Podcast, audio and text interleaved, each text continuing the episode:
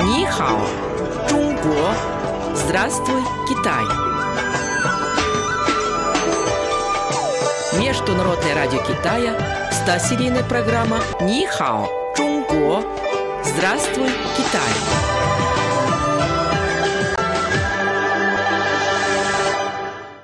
Слово на сегодня. Хуого – китайский самовар. Слава, сегодня я хочу пригласить тебя на китайский деликатес хого или китайский самовар. Я только слышал о нем. А чем отличается китайский самовар от нашего русского? В русском самоваре кипятят воду для чая, а в хого готовят еду. Интересно. Пошли. Вот, Слава, смотри, это и есть хого. А вот в чем дело. Хого – это фактически небольшой котел со специальным отверстием посередине для разведения огня. Да, хого интересен тем, что ты сам готовишь за столом, сам выбираешь продукты. Я вижу, что котел разделен на две части. В одной куриный бульон, в другой кипяток. Причем он красного цвета. Мне кажется, что красный цвет ему придает душистый перец. Ты прав. Как интересно, а когда все будет готово?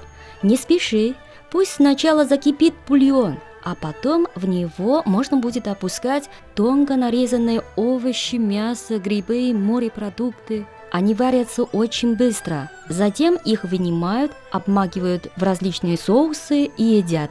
Малин, я слышал, что в Пекине есть ресторан Дун Лай Шунь, который известен своим хого. Дун Лай Шун готовит хого по северному рецепту. Хого на севере и на юге отличаются друг от друга.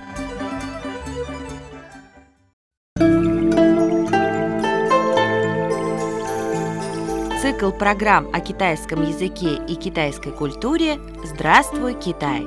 Ни хао, Чунго!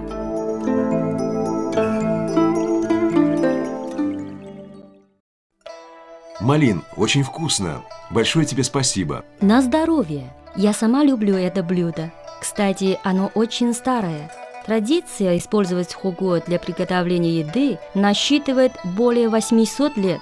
Хуго любили не только простые люди, но и китайские императоры.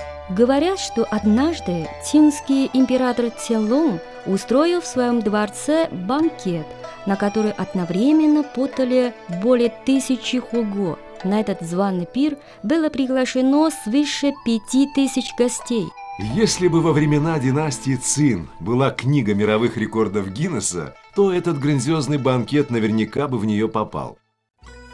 Малин, я заметил, что в Китае хуго принято есть всей семьей или вместе с друзьями. У нас считается, что хуго объединяет людей, поэтому это блюдо как нельзя лучше подходит для семейной трапезы. А единство семьи – одна из важнейших традиций китайской духовной культуры. Отлично!